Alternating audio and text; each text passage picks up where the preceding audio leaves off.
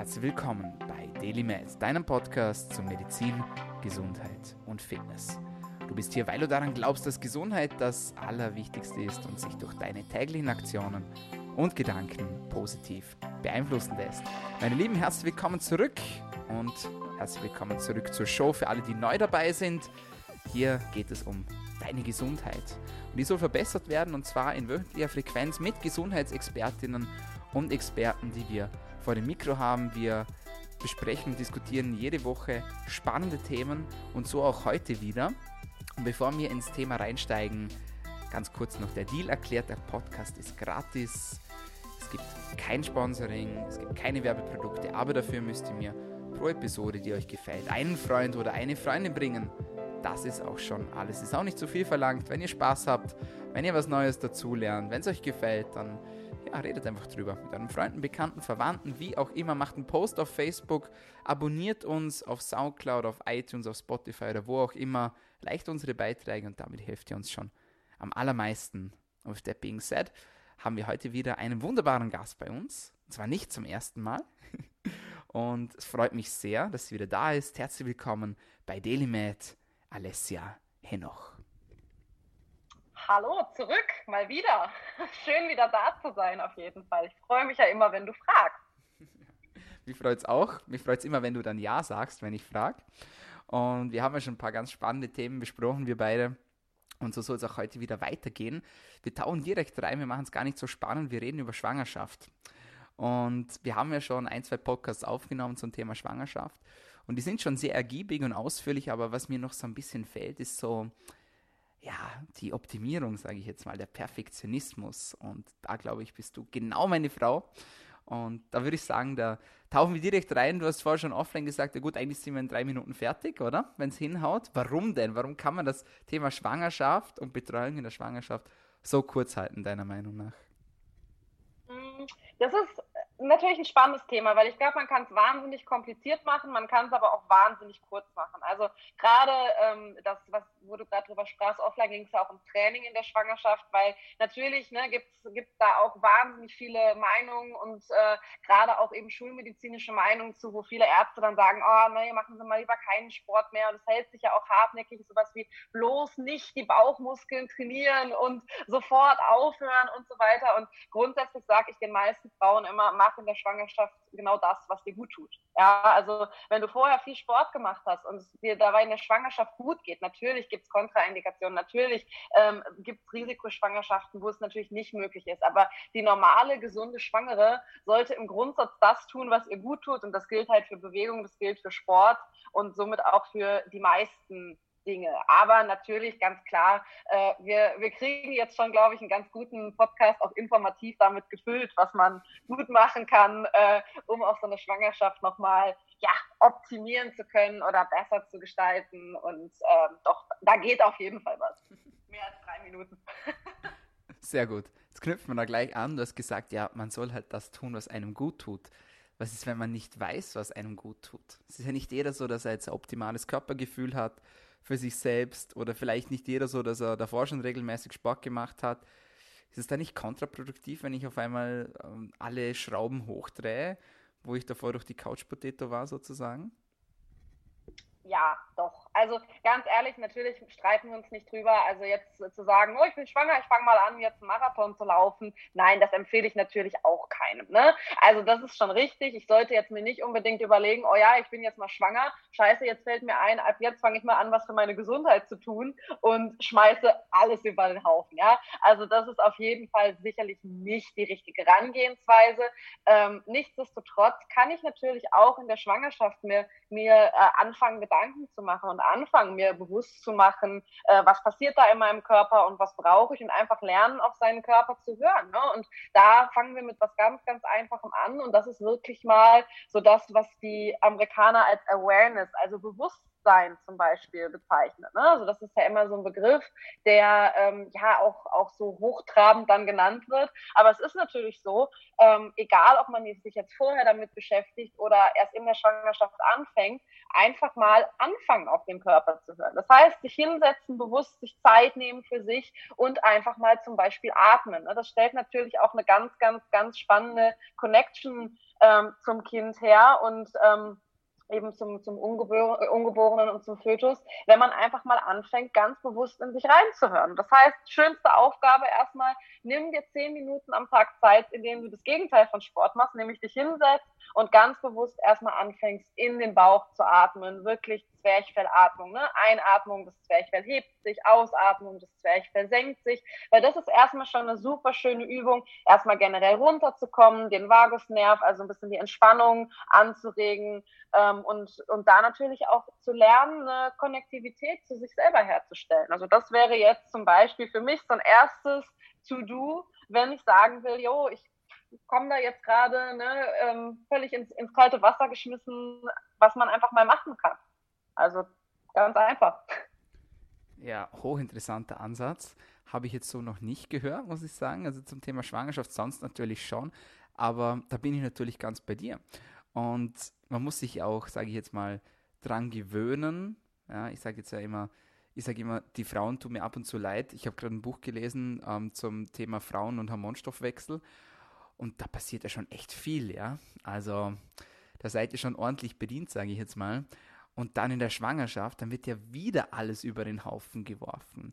Vielleicht reden wir da mal ein paar Minuten drüber, wie sich eigentlich der Hormonstoffwechsel verändert und was das eigentlich für Auswirkungen hat. Also wir sprechen dann schon von quasi ähm, Postpartum-Depression sozusagen, also Depression nach der Geburt zum Beispiel, oder auch Schilddrüsenprobleme. Das ist ja hochinteressant. Wie verändert sich der Hormonstoffwechsel der Frau während der Schwangerschaft und welche Konsequenzen kann das Ganze haben? Mhm. Ja, das ist auf jeden Fall ein ganz spannendes Thema. Und ähm, was mir an der Stelle, weil du jetzt gerade diese Veränderung ansprichst, ich glaube, das ist auch für alle Mamas, noch nicht Mamas, bald Mamas, ein ganz, ganz, ganz entscheidender Punkt, den ich hier ganz am Anfang einmal nennen möchte. Und zwar, ähm, es ist auch häufig einfach so, da habe ich zum Beispiel auch neulich einen Bericht drüber gelesen, nicht jede Schwangerschaft ist schön. Und das ist immer nicht, also das ist auch was, und da kommt jetzt wieder so ein bisschen meine ähm, Expertise, sage ich mal, auch als Psychologin raus. Das ist auch wieder so was, was ja gesellschaftlich auch wieder so ein gewisses Problem mit sich bringt, zu sagen, nee, ich hasse es, schwanger zu sein. Und es gibt durchaus Frauen, die, die das einfach nicht geil finden. So, ja, man kann eine wunderschöne Schwangerschaft haben. Ich weiß es gibt Frauen, die das total genießen, aber eben wirklich an alle da draußen, die schwanger sind und einfach richtig scheiße finden. Es ist okay, ihr seid nicht alleine, ja. Und man darf das auch sagen, dass Schwangerschaft nicht immer toll ist, weil es macht was mit dem Körper. Und auch ganz, ganz wichtig, wir hatten ja letztes Mal das Thema Frauen an sich, ja. Schwangerschaft darf für euch Frauen da draußen auch bedeuten, ihr teilt euren Körper für eine ganze Weile mit einem anderen Menschen. Und auch nach der Schwangerschaft ist natürlich auch die Bindung zwischen Mutter und Kind, ähm, ob jetzt gestillt wird oder nicht, dahingestellt, aber durch solche Geschichten wie zum Beispiel das Stillen eine sehr, sehr enge. Ne? Und das macht psychologisch auch was und das ist okay. Da muss nur auch mal meines Erachtens drüber gesprochen werden, dass dieses, ich teile meinen Körper, mein Körper gehört nicht mehr mir selber, auch wirklich was ist, was psychologisch psychologisch was mit dir macht. Und ich kann da wirklich jedem nur ans Herz legen, der auch merkt über so die normalen äh, Postpartum-Depressionen hinaus und so weiter, dass er da Hilfe braucht. Also es gibt wirklich auch tolle Angebote da draußen ne, für, für einfach auch, auch Hilfe in dem Bereich. Und das ist wirklich keine Schande, da was anzunehmen. Auch solche Themen wie eben Familie werden, Paar bleiben in der Sexualberatung zum Beispiel. Das ist ein Thema, mit dem man sich gerne auseinandersetzen darf und eben auch ähm, was mir in meiner Arbeit häufig begegnet ist, dass Frauen, die auch durchaus schon Kinder haben, die dann drei, vier Jahre alt sind, sagen, ich habe mich nie bewusst damit auseinandergesetzt, was das mit mir auch gemacht hat, dass mein Körper eben eine ganz lange Zeit nicht mehr mir selber gehört hat. Und wie gesagt, also das ist auch ein ganz, ganz, ganz ähm, spannendes psychologisches Thema und das wollte ich nur einmal an der Stelle anreißen, weil du so schön gesagt hast, mh, hm, es passiert da was mit euch, ja, oder es passiert da was mit den Frauen. Es verändert sich hormonell ganz viel. Das erste, was meistens ganz schön ist zum Beispiel, das, wer den letzten Podcast gehört hat, wir haben gehört, Progesteron zum Beispiel ist erstmal eine gute Geschichte und das Progesteron zum Beispiel geht in der Schwangerschaft hoch. Das ist aber auch der Grund, warum viele danach so eine depressive Phase kriegen, weil nämlich ein wahnsinniger Progesteronabfall stattfindet. Ja, also das ist zum Beispiel eine ganz spannende Geschichte. Wir haben ja letztes Mal darüber gesprochen, generell ne, Östrogen, Progesteron, so ein bisschen die Gegenspieler, wenn man es jetzt vereinfacht darstellt, im weiblichen Zyklus. In der Schwangerschaft geht das Progesteron hoch, ja, und fällt eben nach der Geburt, sobald eben ähm, die Plazenta dann eben auch äh, nicht mehr da ist, fällt es halt ganz, ganz, ganz massiv ab. Ne? Und das kann eben auch eine extreme ähm, Stimmungslagenveränderung dann ausmachen. Ja? Also da auch wieder für alle Nicht-Schwangeren wenn man zu wenig Progesteron oder die Progesteron-Östrogen-Ratio nicht stimmt, was ja häufig vorkommt, gerade wenn wir über die ganzen Zyklusstörungen sprechen durch Pille, aber auch Außenfaktoren, ja, dann kann das eben auch mal mit dazu zusammenhängen, dass man davon depressive Verstimmungen und so weiter bekommt. Was ich immer noch wahnsinnig cool finde, was du auch angesprochen hast, ist das Thema Schilddrüse zum Beispiel. Also die ganzen Frauen, die Schilddrüsenunterfunktion haben, Hashimoto, das ist plötzlich in der Schwangerschaft weg. Hurra! Ja, das sind ja auch nochmal so Sachen. Also ich rede jetzt gerade einfach über die auch sehr positiven Dinge, die passieren, aber ich finde es auch ganz spannend, sich zum Beispiel mal darüber dann Gedanken zu machen, ähm, wenn wir wieder darüber sprechen, was passiert auch, wenn ich zum Beispiel in der Schwangerschaft Stress habe und so weiter mit meinem Kind. Ja, also es gibt ja in der Schwangerschaft so eine Art extra Hormon, was neu dazukommt. Das ist das HCG. Ja, ähm, das haben einige sicherlich schon mal gehört und man kann sagen, dass das ähnlich wirkt zum Beispiel wie das TSH, also das Thyroid Thyroid stimulierende Hormon, also das, was quasi die Schilddrüse zum Arbeiten anregt. Ja? Und ähm, deswegen ist es auch so, dass es doch eigentlich auch wieder eine total spannende Geschichte ist, dass die Schilddrüse, ähm, beziehungsweise dass ja, der Aufbau der Schilddrüse, der findet so bis zur zwölften Woche beim Fötus statt, ähm, ja quasi von einem, von einem extra Hormon äh, sozusagen gesteuert wird, beziehungsweise die Schilddrüse der Frau hier extra unterstützt wird, damit sich die Schilddrüse des Kindes vernünftig aus, äh, ja, ähm, ausbilden kann. Ne? Und so kann man dann auch sagen, also die fetale Schilddrüse akkumuliert so ab der 10. bis 12. Woche dann selber Jod und ab der 20. Woche wird dann durch das eigene ähm, ja, fetale TSH dann gesteuert und ähm, dann so ungefähr ab der 36. Schwangerschaftswoche, also schon relativ spät, erreicht sogar der Serumspiegel dann eben von TSH, äh, TSH FT4, also FT3, FT4, dem Schilddrüsenhormon, so die Werte von Erwachsenen. Warum baue ich das jetzt so auf? Weil wir genau wieder zu diesem Thema kommen, ja, zum Beispiel, wir wissen, der menschliche Körper oder der Mensch an sich hat zum Beispiel dieses extra Hormon, ja, dass sich Schilddrüse, ein wahnsinnig wichtiges Organ, richtig ausbilden kann.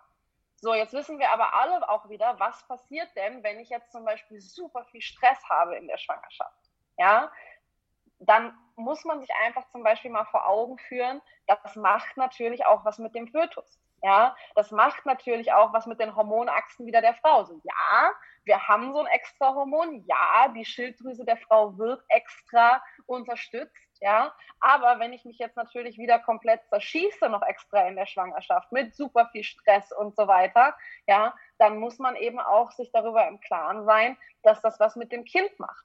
Ne? Und sowohl natürlich auch mit der Ausbildung der Schilddrüse als zum Beispiel auch mit dem Thema Cortisol beim Kind ja, weil auch Cortisol, äh, ein zu hoher Cortisolspiegel der Mutter in der Schwangerschaft, das ist nachgewiesen, führt zu Schreikindern. So, ja, weil die Kinder einfach schon mit einem zu hohen Cortisolspiegel quasi dann im Bauch ständig ne, durch die Nabelschnur ausgestattet werden. Und ähm, das habe ich auch tatsächlich, äh, ich weiß gar nicht, ob ich es letztes Mal schon gesagt habe, aber das ist auch was, was ich einfach geklaut habe.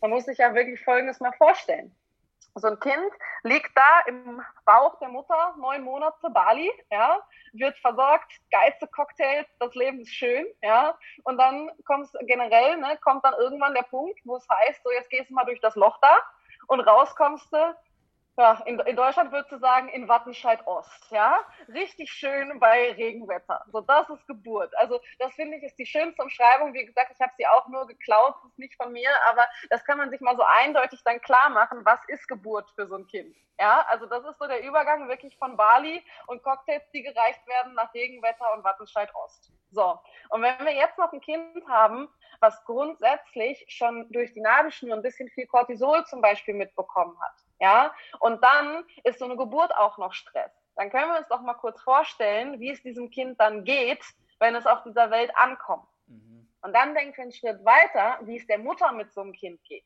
Weil dieses Kind wird zu großer Wahrscheinlichkeit ein Kind sein, was nicht besonders ausgeglichen sein wird. Mhm. Ja, und hier dann auch schon wieder, da werden natürlich auch Grundsteine für metabolische Probleme gelegt. Denn Schreikinder werden sehr häufig dann zu viel gefüttert. Weil was machst du mit so einem Kind, was ständig schreit? Ja, wenn du so ein Kind dann aber eben in den ersten Wochen ähm, als Säugling dann schon ständig überfütterst, ja, dann hast du natürlich auch hinterher wieder ganz andere Probleme, was da auch natürlich wieder äh, ja, metabolisches Syndrom und so weiter angeht, weil von Anfang an der Stoffwechsel des Kindes auf gewisse Art und Weise gestört wird. Das heißt, die Kinder müssen dann schon wieder viel zu viel Insulin, viel zu oft produzieren und so weiter. Das heißt, ne, jetzt habe ich wahnsinnig lange geredet, aber wir können das jetzt alles ja nach und nach so ein bisschen aufdröseln. Worum es mir geht, ist immer ganz, ganz wichtig zu verstehen, ähm, die Anlagen, die mitgegeben werden, ja, über die müssen wir uns viel mehr Gedanken machen. Und ähm,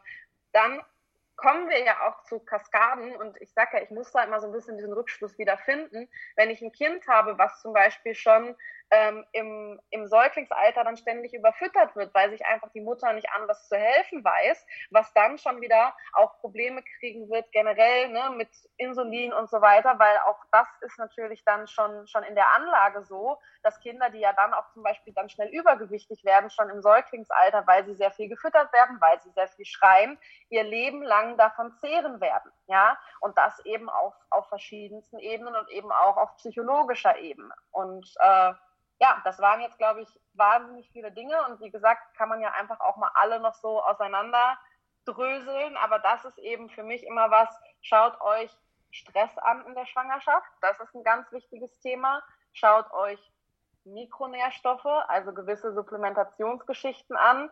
Und lasst uns hingucken, ne, was hat die Natur für uns vorgesehen? Die Schilddrüse, wieder so ein großes Thema, wird wahnsinnig früh ausgebildet, aber lass uns hingucken, dass wir auch gerade die Schilddrüse mal wieder gesund kriegen, um nicht eben schon beim Kind dann auch selber Probleme zu bekommen, die wir nicht haben wollen.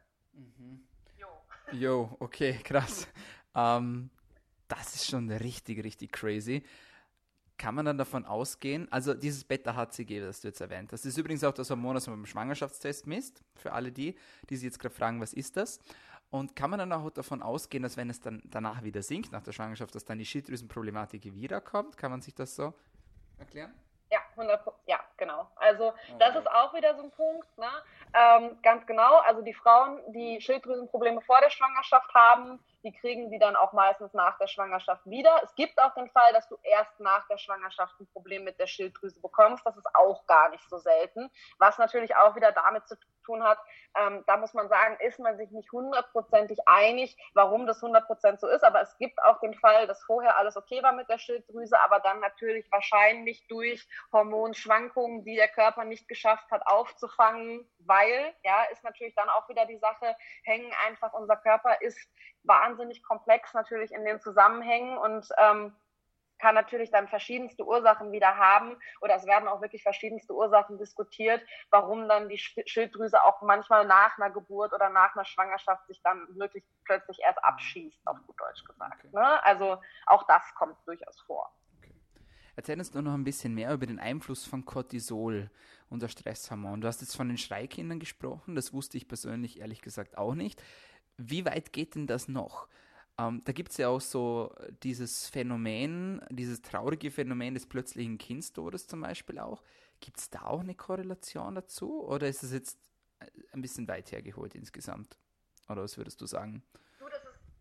Das, ist, ein ganz spannendes Thema. Also das muss ich ganz ehrlich sagen, habe ich so jetzt ähm, rein studientechnisch nicht parat, müsste ich selber schauen, ist aber wirklich super spannend tatsächlich, weil ich mir durchaus vorstellen kann, so wie unser System Körper funktioniert, dass es da einen Zusammenhang geben kann. Also ich ähm, muss wirklich ganz ehrlich sagen, da habe ich gerade nichts vor Augen, wüsste halt auch nicht, äh, ob es da eine Studienlage überhaupt schon so gibt, aber mhm. machen wir uns nichts vor ähm, natürlich wird es da durchaus die Möglichkeit eines Zusammenhangs geben können. Also wie weit der jetzt genau ähm, erforscht ist, kann ich, kann ich an der Stelle wirklich überhaupt nicht sagen. Ist jetzt was, was definitiv bei mir auf die Liste kommt, weil ich es, wie gesagt, ein sehr spannendes Thema natürlich auch finde, wo, wo man wieder mal hingucken kann. Aber ähm, auf jeden Fall, was man sagen kann, der Stress der Mutter, also rein physiologischer Stress im Sinne von Cortisol, Produktion, ja, ähm, ist definitiv was, was das Kind beeinträchtigt. Und man kann schon auch sagen, da gibt es auch wirklich, ähm, da gibt es auch wirklich viel Studien schon drüber. Es gibt natürlich erstens sowas was wie vererbte Traumata auch. Ne? Also auch da gibt es Geschichten, dass natürlich auch Traumata der Mutter auf das mhm. Kind übergehen können, als auch, dass man sagen kann, ähm, dass es Studien dazu gibt, dass zum Beispiel eine Mutter, die aufgrund von einem Mikronährstoffmangel oder sowas wie einer Mitochondriopathie, also dass die Mitochondrien nicht bestens in Schuss, äh, Schuss sind, was ja, wenn wir mal ehrlich sind, auch meistens eher mit einem Lifestyle-Problem zusammenhängt, ähm, dass dann ähm, häufig daraus zum Beispiel Sachen wie Migräne entstehen und so weiter. Und dass Mütter, die Probleme dieser Art haben, also sprich, dass schon so Lifestyle-Problematiken bei der Mutter häufiger dazu führen, dass die Kinder sowas bekommen wie Epilepsie, ADHS und so weiter, also wirklich auch ja auf neuronaler Ebene dann, dann Probleme zum Teil haben. Dadurch, dass die Mutter quasi ähm, ich will jetzt nicht sagen Lifestyle-Problem hat, aber eben aus welchen Gründen auch immer ähm, ja, zum Beispiel einen ähm, krassen Mikronährstoffmangel und so weiter. Also das ist auch ein ganz, ganz, ganz spannendes Thema und dazu kann ich definitiv sagen, das gibt's und dementsprechend würde ich auch behaupten, dass wir ähm, über eine Korrelation von so Sachen wie Kindstod und, und Stress bei der Mutter oder Stresslage sicherlich auch äh, nachdenken mhm, können. Mhm. Ja, also das ist so, so, so, so interessant und spannend. Und da können wir jetzt das reinbringen, was wir letztes Mal noch sagen wollten, nämlich diese Studie mit den Ratten. Du hast es gesagt, diese vererbten Traumata. Und da gibt es diese eine Studie, die ist total crazy, die ist mir im Kopf hängen geblieben, wo man quasi ähm, den Ratten äh, quasi Elektroschocks gegeben hat äh, und sie mit einem entsprechenden Klang konditioniert hat. Das heißt, immer wenn die Glocke geläutet hat, haben sie einen Elektroschock bekommen. So, das hat man dann so weitergesponnen, dass irgendwann sind die Ratten zusammengezuckt, als sie den Klang von der Glocke gehört haben, obwohl sie keinen Elektroschock bekommen haben. Und jetzt kommt das Verrückteste von allem. Danach hat man die Ratten geschwängert und die Kinder von den Ratten, sobald dass die dann den Klang gehört haben von der Glocke, sind auch zusammengezuckt. Das ist so crazy. Und wir sind ja gar nicht so unterschiedlich von den Ratten oder von den Mäusen, zumindest genetisch gesehen her nicht.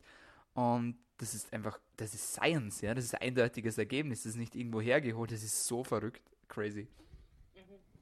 Ja, das war auch, also es war ganz witzig, weil das war ja nach unserem ersten Podcast, haben wir genau über diese Studie gesprochen. Und das ist auch äh, etwas, was mir, also auch eine Studie, die ich ja auch kannte und die mir auch so krass hängen geblieben ist, weil um das nochmal auch rauszustellen, dass dieses Experiment hat man nicht mit schon schwangeren Mäusen oder, oder Ratten, äh, nicht schon schwangeren Ratten gemacht, sondern danach wurden die geschwängert und es hat sich quasi auf die, auf die Kinder übertragen. Und wenn man das jetzt mal überträgt auf, ähm, ich sag mal, unseren heutigen Lifestyle, wo wir ja einfach wissen, und das ist ja auch genau dein Feld mit dem, mit dem Biohacking, also wirklich mal wieder die Menschen von Zombies in Menschen verwandeln, ja, weil viele Menschen wandeln halt nur noch umher wie, wie Zombies. Und ähm, das ist natürlich natürlich, wie gesagt, also Lifestyle-Faktoren auf, auf allen Ebenen, sei es Ernährung, sei es Umweltgifte, Toxine, denen wir ausgesetzt sind, einfach wo wir uns nicht gegen wehren können und äh, gleichzeitig aber eben auch sicherlich Traumata, die wir, die wir haben, unaufgearbeiteterweise. Ne? Und wenn man sich solche Studien dann anguckt, ist es natürlich enorm und dann muss man natürlich wirklich einfach mal sagen, ähm, wenn die Leute schwanger sind, macht euch Gedanken darüber. Ne? Also ähm, eine ganz, ganz wichtige Sache zum Beispiel noch, ähm, ist sicherlich jetzt auch nicht der, der Fall, aber nur weil ich es gerade mit den Toxinen gesagt habe, ähm, bloß nicht in der Schwangerschaft zum Beispiel auch auf die Idee kommen, erstens abzunehmen, da sage ich gleich noch was zu, und zweitens auch sowas wie so Entgiftungstherapien zu machen. Ja, also es gibt ja auch ähm, die verschiedensten Entgiftungstherapien. Nur wenn wir natürlich jetzt Giftstoffe, die in den Zellen sitzen, äh, die dort akkumuliert sind, ähm, dann freisetzen durch irgendwelche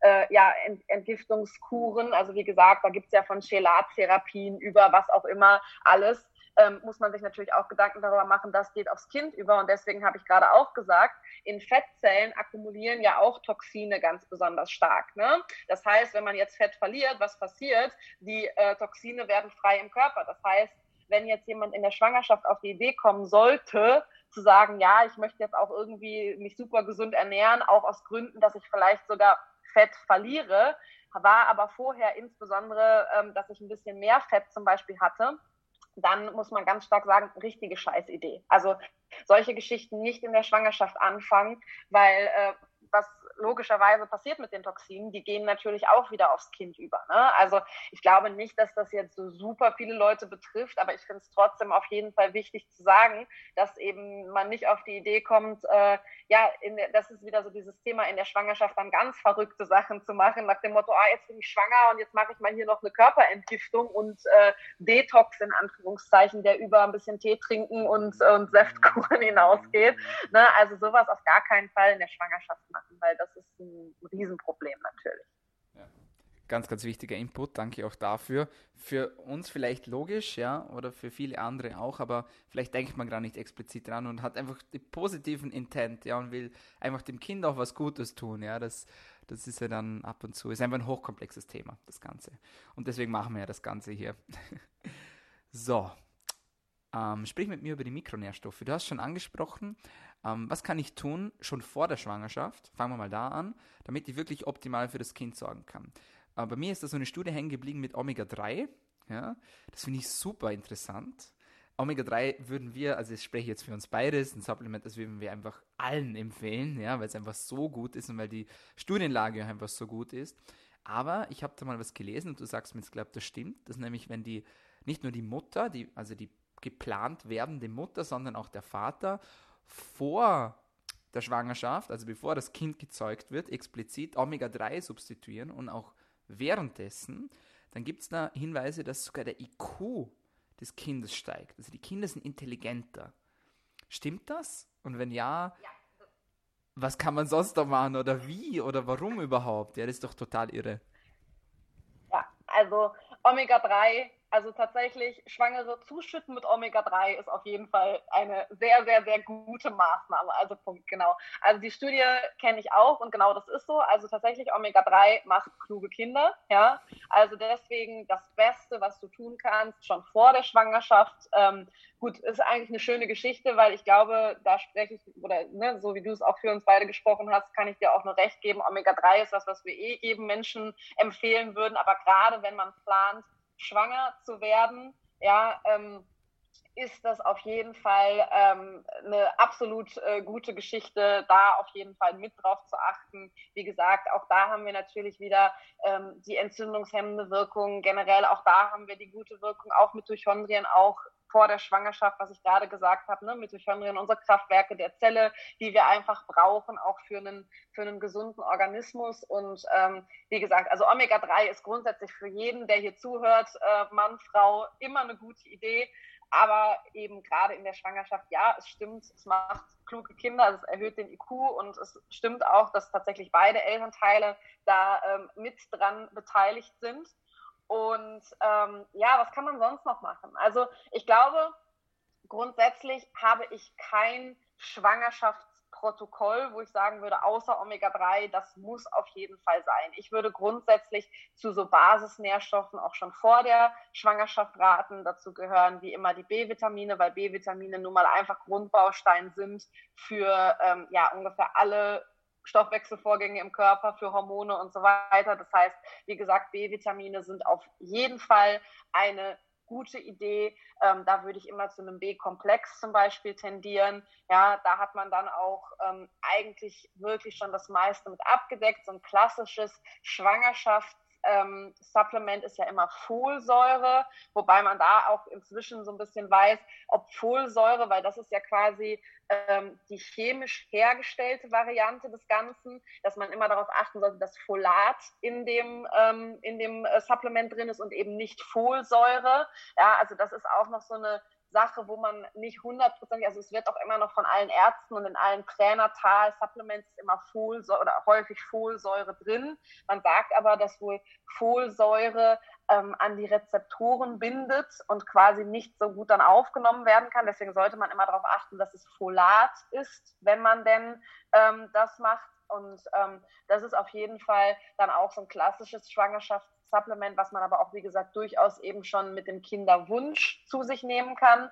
Ansonsten für alle Frauen, wenn wir jetzt nochmal eine Stufe zurückgehen, die schwanger werden wollen überhaupt erstmal, ist alles hört euch den letzten Podcast von uns an. Also alles, was den Zyklus optimiert, erstmal eine gute Geschichte, weil ne, Biologie, achte Klasse, ohne einen Zyklus funktioniert das mit der Schwangerschaft auch nicht. Und ähm, Face Facts, wir haben heute eben durch verschiedenste Dinge, sei es eben orale Verhütungsmittel oder generell hormonelle Verhütungsmittel, als auch Lifestyle-Faktoren, häufiger Probleme im, im weiblichen Zyklus. Und ähm, das heißt, alles, was den Zyklus optimiert, ist generell für einen Kinderwunsch erstmal schon mal eine gute Geschichte. Ähm, und wie gesagt, ansonsten die Basissupplemente, Zink als Entzündungshemmer, B-Vitamine, ähm, durchaus auch Magnesium, alles, was den Stress reduziert. Leute, wenn ihr krass gestresst seid, ne, ich habe das auch, glaube ich, als im letzten Podcast schon mal gesagt, voll coole Geschichte ist es ja, dass das ähm, reproduktive System des Menschen eben in Stress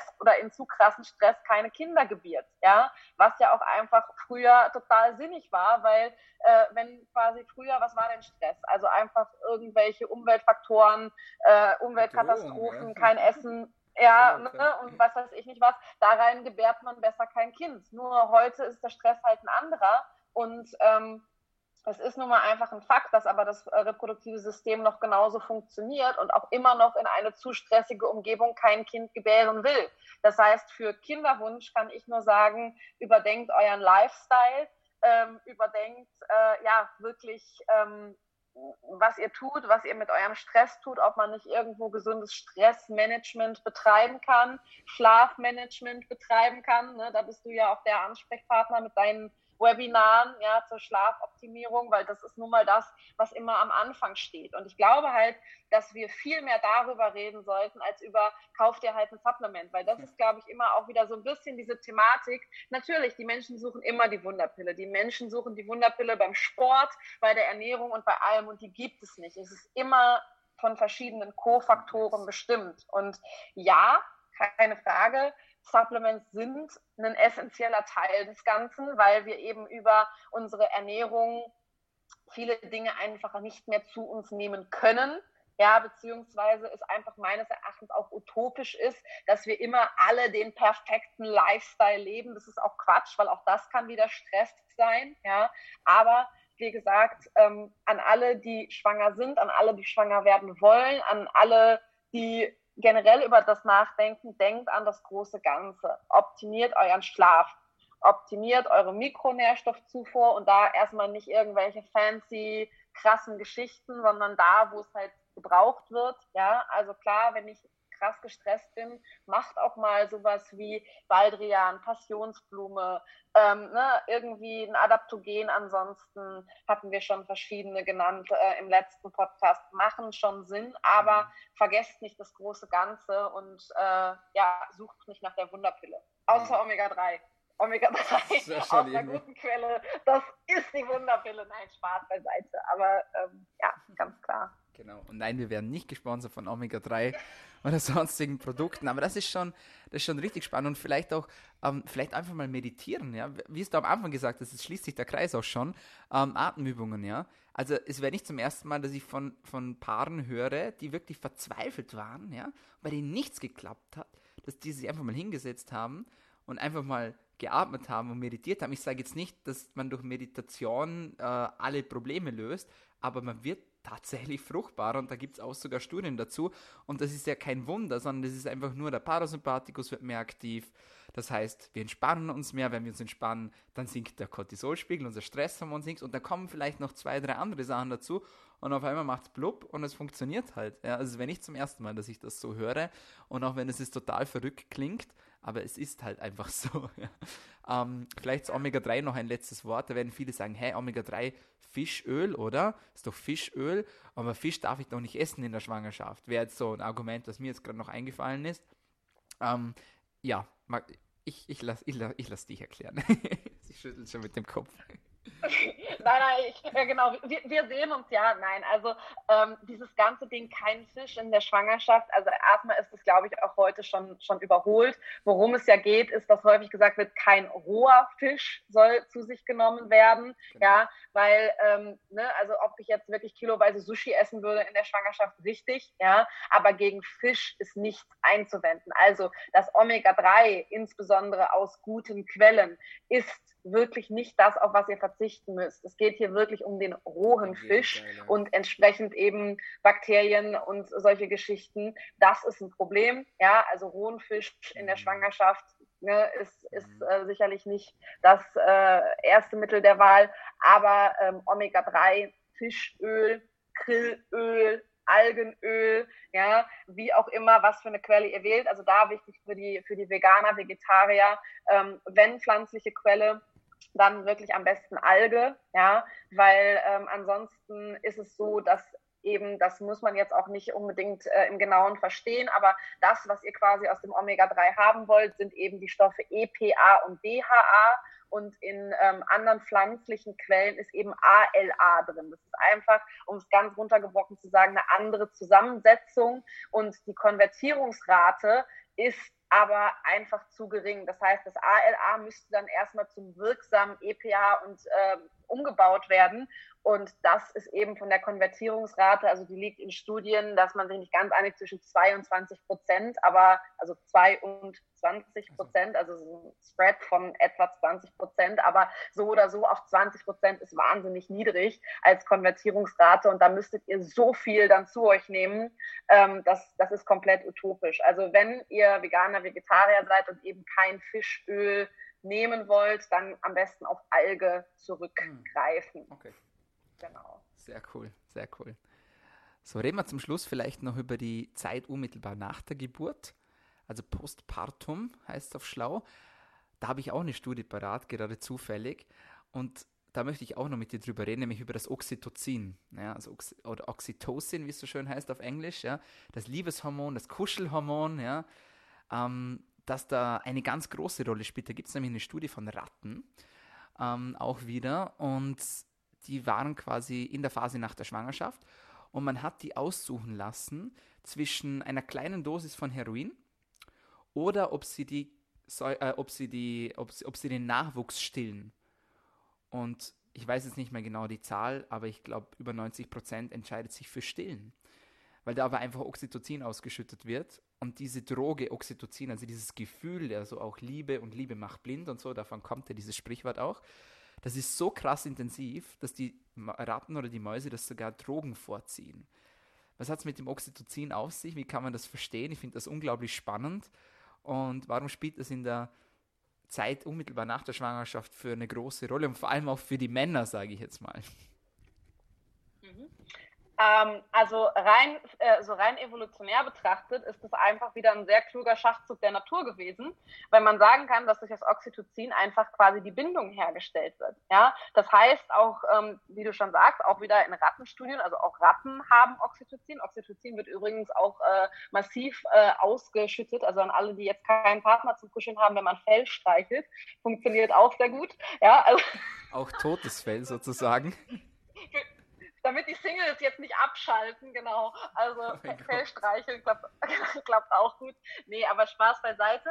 Also Oxytocin ist auch wieder einfach ein sehr, sehr kluger Schachzug der Natur, weil er einfach dafür sorgt, dass die Bindung zwischen den Eltern und dem Kind eben so stark ist. Das heißt, das ist wirklich ein, ja, ein, ein Hormon, was äh, so eine starke Wirkung auf das, auf das Gehirn hat, dass du darüber wirklich sozusagen alles vergisst. Das heißt, im Grundsatz besteht immer die absolute Priorität beim Kind. Und das macht ja wirklich wieder, wiederum total viel Sinn, weil eben so auch schon ähm, ja, vor Jahrtausenden es dann eben so war oder eben auch bei, ich sag mal, wesentlich mehr triebgesteuerten ähm, Arten als jetzt den Menschen dazu führt, dass die Kinder nicht vernachlässigt werden. Das heißt, es steht immer an allererster Stelle, dass quasi der Nachwuchs versorgt wird. Und ähm, ich finde solche Sachen auch immer, also die Studie kannte ich tatsächlich jetzt nicht mal, aber ähm, es ist trotzdem wahnsinnig cool, ähm, ja, da einfach mal dran zu sehen, wie sich die Natur das bei uns so, so überlegt, ne, oder generell mhm. bei, bei Säugetieren überlegt, damit man eben sicherstellen kann, dass nichts darüber geht, den, den Nachwuchs zu versorgen, ja, mhm. und ähm,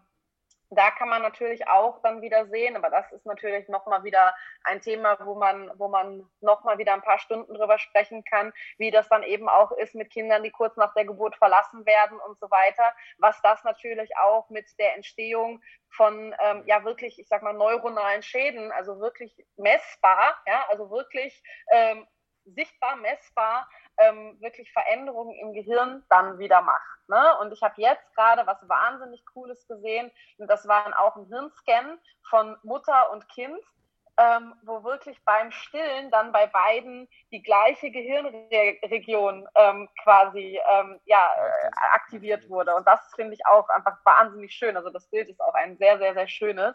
Ähm, und äh, ja, also wie gesagt, Oxytocin ist auch wieder eine wahnsinnig coole Erfindung der Natur, damit einfach sichergestellt ist, dass die Versorgung des Nachwuchses den Eltern über alles geht. Und das funktioniert.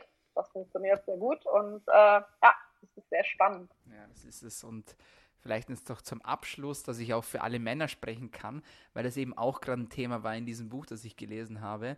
Und da ging es eben darum, dass viele Männer auch ähm, quasi zu einer Frauenpsychologin oder Psychiaterin kamen und geklagt haben, dass die Frauen keinen Sex mehr mit ihnen haben wollten, weil sie tatsächlich das Stillen vorgezogen haben, weil sich das ja quasi dann wirklich unter Anführungszeichen besser anfühlt in dem Moment, weil dieses Oxytocin dann einfach so krass ausgeschüttet wird während des Stillvorgangs sozusagen. Also macht euch keine Sorgen, liebe Männer, ähm, das geht dann auch vorbei, sage ich jetzt mal.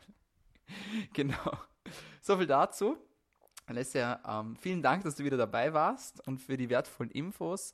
Wenn du nur eine Sache machen dürftest, wenn du jetzt schwanger werden würdest, du dürftest nur eine einzige Sache machen, die dem Kind gut tut, was würdest du tun?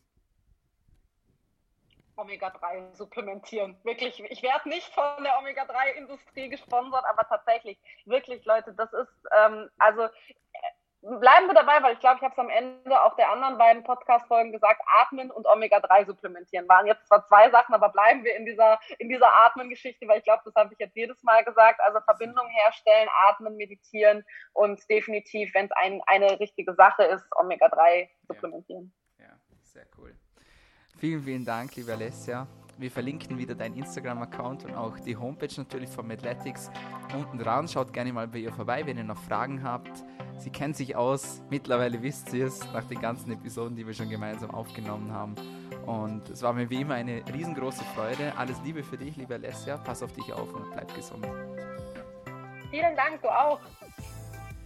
Ja, meine Freunde, das war's von uns für heute bei DailyMed, deinem Podcast zu Medizin, Gesundheit und Fitness. Vergesst den Deal nicht und wenn es euch besonders gut gefallen hat, dann jetzt auf Subscribe drücken, abonnieren, liken, teilen, sharen, denn nur so wächst der Podcast. Und dann sage ich auch schon, bis zum nächsten Mal. Bleibt gesund.